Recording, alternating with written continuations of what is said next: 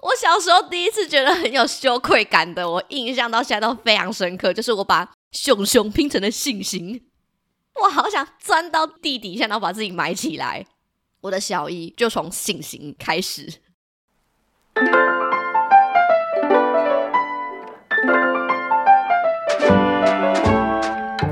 Hello，大家好，欢迎收听《管不了这张嘴》，我是小赖。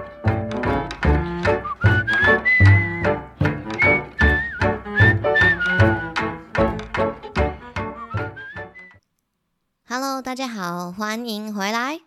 我是这个礼拜又感冒的小赖。我怎么说又呢？我突然发现，好像在 Podcast 当中，大家蛮常听到我鼻音，或是我说我喉咙沙哑的状况。没错，没错，我就是这样子一个体弱多病的孩子。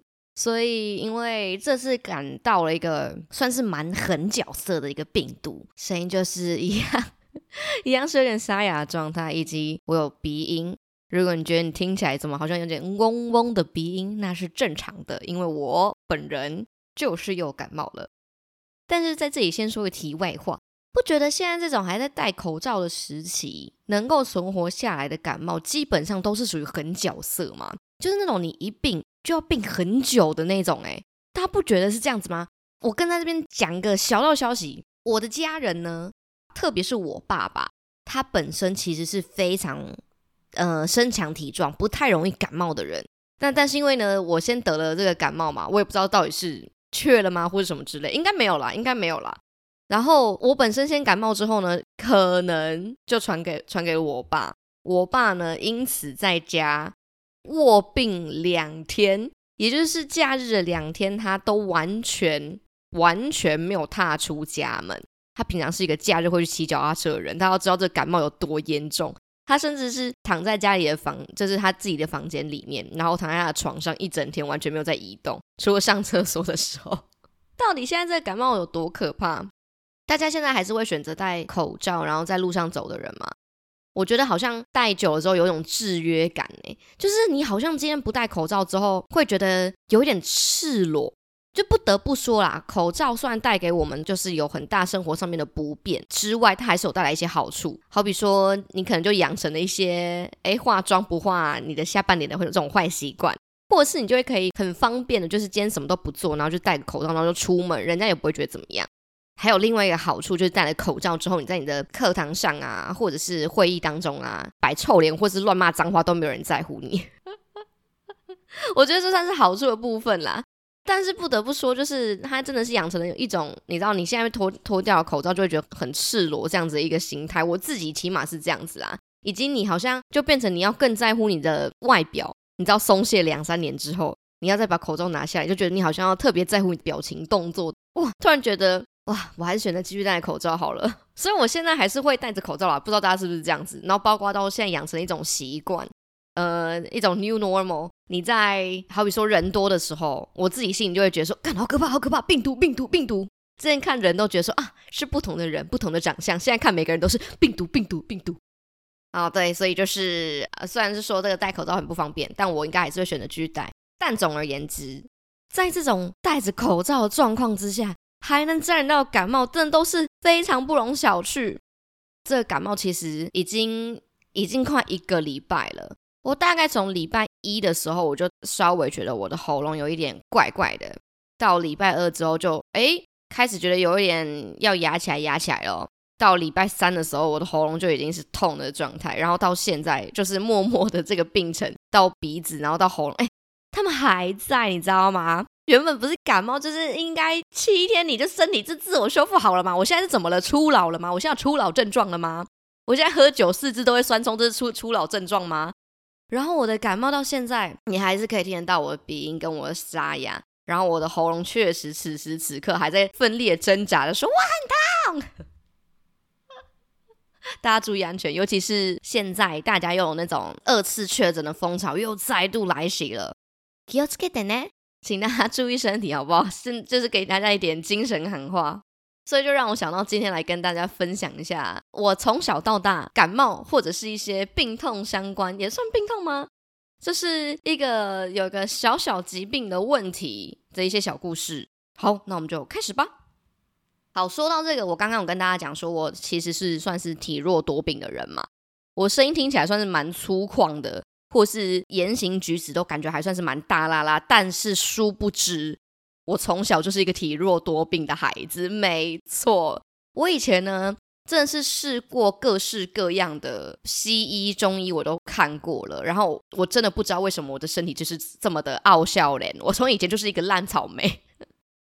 我的幼稚园时期呢，我其实是没有什么印象的，因为我的幼稚园时期基本上都是在家度过。哇，搞得很像是阿尔卑斯山少女的里面那个 坐在轮椅上那位，你知道吗？那位富家千金，小时候都不能移动，都不能去哪里玩啊！大家小朋友在草地上开玩笑，都市更没有草地，但是在草地上嬉戏的时候，我本人就是卧榻在家，没有办法跟大家一起玩。我最最最想要的就是跟大家在操场上漫步挥洒的汗水啊！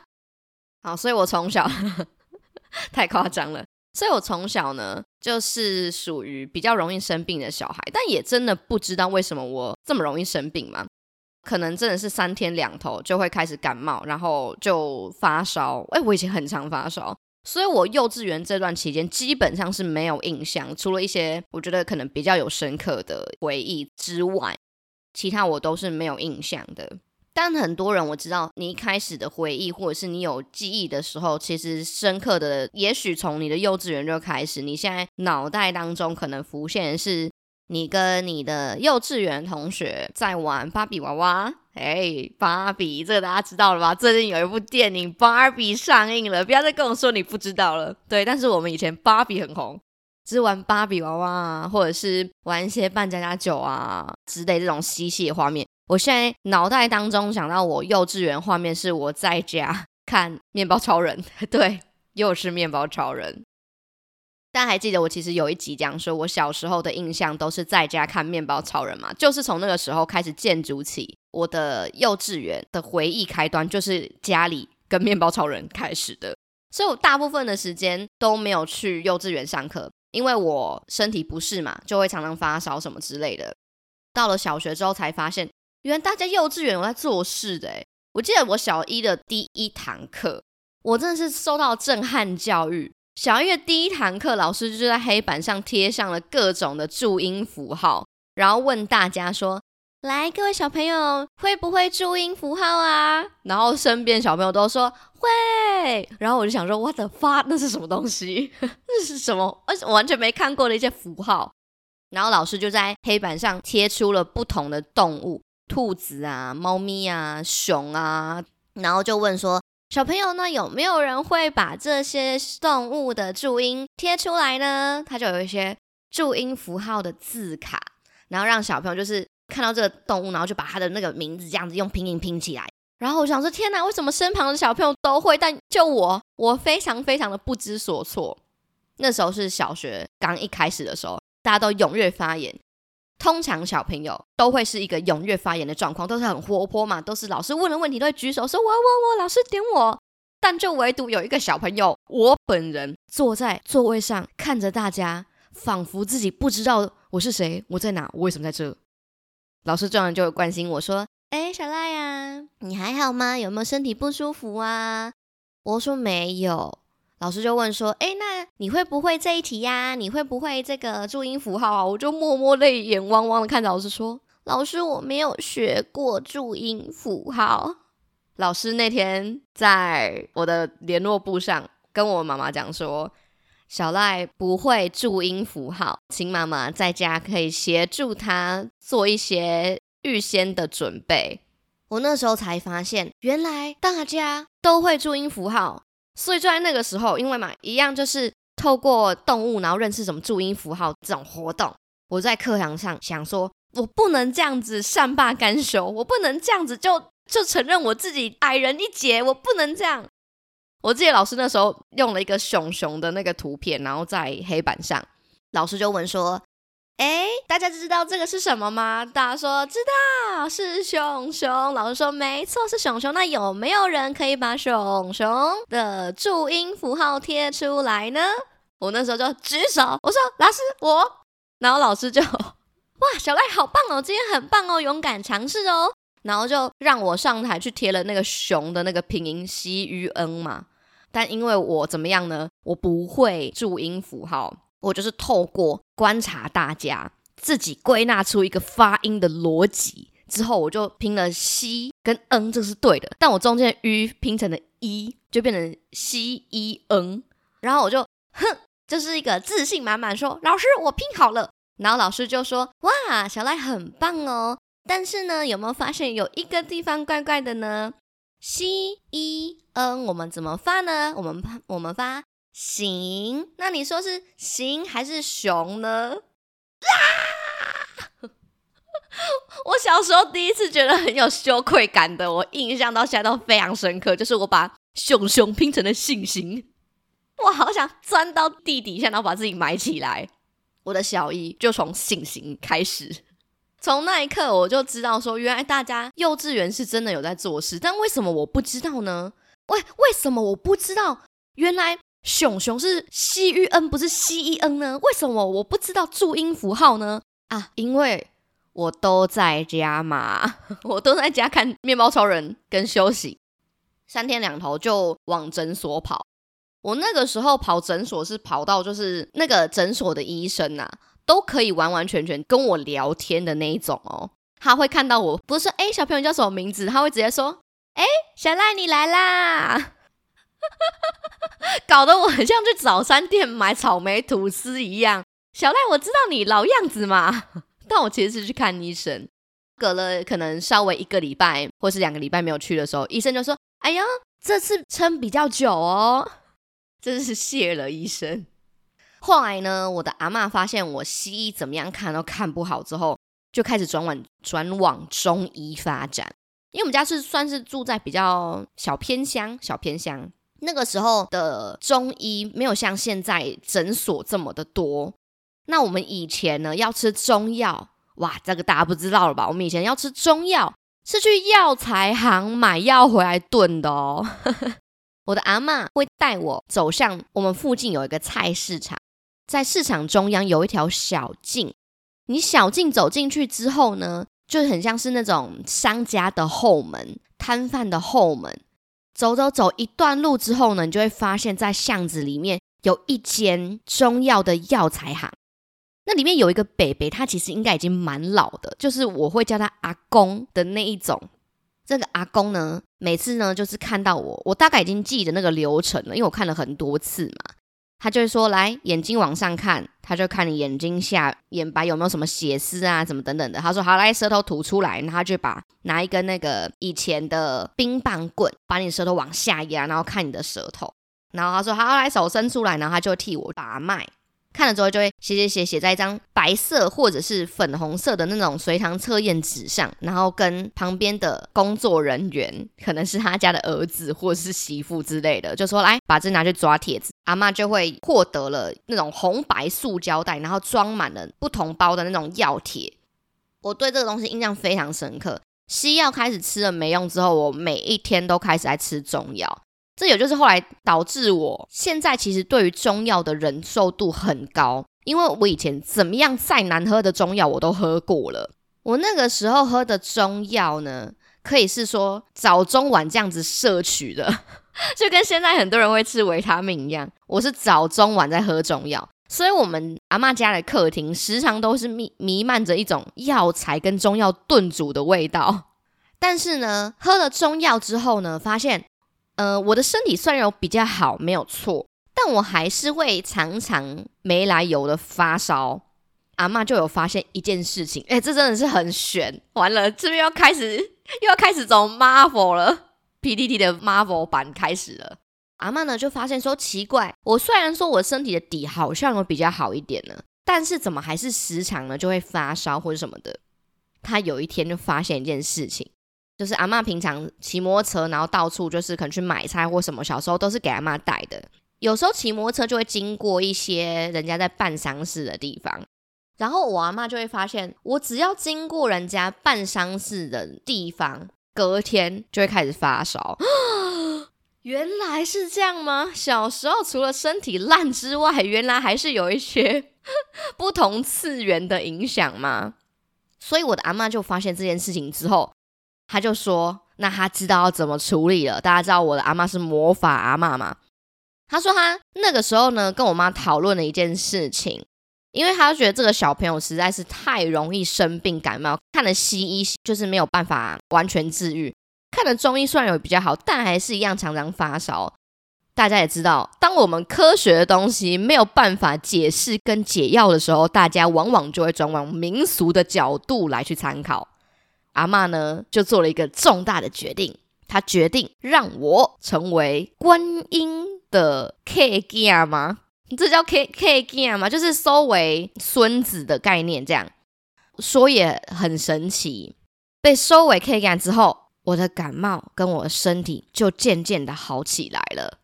这件事情真的是我决定要跟大家分享我的感冒身世之后，突然冲进我脑海里面的一个记忆，很神奇吧？生长在这种神奇的神仙世家、魔法世家，就会常常会碰到这种事情。被当成了神明钦点的对象之后，我的身身体的病痛就烟消云散。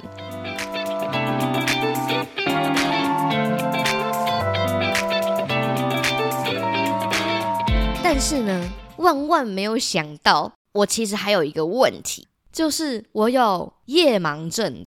大家知道什么夜盲症吗？其实不是说你真的晚上完全看不到。我的状况比较像是，大家你在一个呃，好比说没有光的房间，或是稍微灯光比较没有这么明亮的地方，你的眼睛其实是可以适应那个环境，然后让你可以看得清楚东西的轮廓啊，或者是现场的环境嘛。但是呢，我比一般人再去熟悉这个环境的速度还要再慢一点。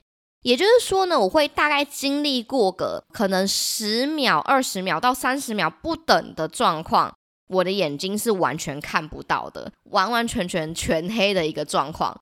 就是我眼睛其实对于这个光的反应嘛，就是你的眼睛缩放、瞳孔缩放没有那么的灵敏。一直都觉得自己有稍微比较没有办法适应黑暗的这个问题，特别印象深刻。我真的觉得说，哇，我真有夜盲症诶。是大学的时候呢，迎新宿营嘛。诶，我不知道有没有跟大家讲过这件事情。迎新宿营的时候呢，我们晚上常常都会有夜教。夜教呢，它就是会让你在晚上的时候，可能在园区啊，他们呃学长姐会设定一些关卡。让你在这关卡关卡当中闯关，但是路上会时不时有一些学长姐或者是同届的工作人员扮演的鬼或者是一些妖怪的角色，从一个不知名的地方跳出来吓你。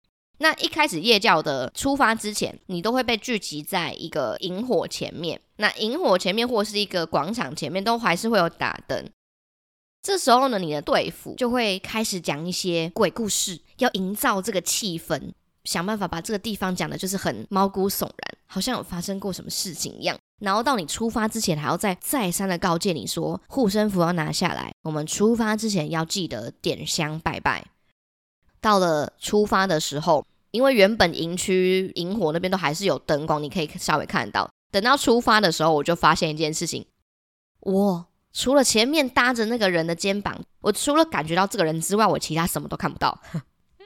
所以花了很长的时间在想办法确定我自己走在正确的道路上面，好比说不要跌倒啊，不要跌进水沟啊，前面的人在哪里要好好握好啊，不然我一走失，我就真的完全迷失方向，我什么鬼都看不到。我自己开了一个副本，黑暗副本。所以我记得在那个时候，大家都很紧张的，在受到惊吓的时候啊叫来叫去的时候，我在努力想说，嗯，在哪里？谁谁躲在那里？是谁？真的在路上都完全看不到嘛？然后大家就是会说，哎，哪一个学长姐扮了什么样子的鬼？我完全没有办法参与，完全没有参与感，因为我什么人都看不到。我唯一记得就是我在走路的时候，因为我很注意在注意在我的脚步上面，不能走错地方，不能够让人家脱队嘛。有一个学长扮的鬼，他就突然的抓住我的脚，当下我是完全不知道，他就抓住了我的我的脚之后。因为我就是不能脱队，你知道我那个心情是非常非常激动，跟非常非常就是谨慎，非常聚精会神的。他抓住了我脚，我脱队怎么办？我脱队我就迷路了怎么办？我就很生气，我就往旁边一踹，不良示范。哎，我每集是不是都有一个不良示范呢？我就往旁边踹了一脚，然后他就把手收回去。回到了那个营区，学长姐就出来说说话了。嗯，那个刚刚的夜教啊，有学长被小队员踹了一脚。那我们是希望大家以后在这种活动的当下呢，不要做出伤害鬼的行为。对不起啦，我就突然想说，该该不会是我吧？因为我没有办法看到任何东西嘛，所以在里面你就会变成只靠你的本能，你的兽性就会完全被启发，你只能靠着你的兽性跟你最原始的那个直觉去进行你接下来要做的动作。还有另外一个故事，我那时候大学的时候，跟我的当时的男朋友去高雄的博二，博二呢里面有一间书店，有点像是无光书店，还蛮有趣的。反正它里面都是都是暗的，它没有另外灯光，除了在书桌上面跟旁边有书架，然后书架的书下面有一些小盏的灯光，让你辨别说每一本书之外，其他基本上都是完全没有光的状态。我之前就一直跟我的男朋友讲过，说我其实是有夜盲症，我会晚上看不太清楚。那时候要进去之前，我就跟他说：“哎，我很担心我会看不到。”他就说：“没有那么夸张。”他走在走在我的后面吧，我记得，他就让我打了头阵。进去之后，我想说：“完了，我完全看不到。”但是他又在后面说：“走啊，你怎么不走？”我就只能随意的选了一个方向前进，那我就往右走。我走到一半之后，突然感觉到有人把我拉回来，就是我那时候男朋友把我拉回来，说：“哎，那里是墙壁啦。”但入口其实应该是在左边，但我选择了一个完全反方向的地方，那边就是墙壁。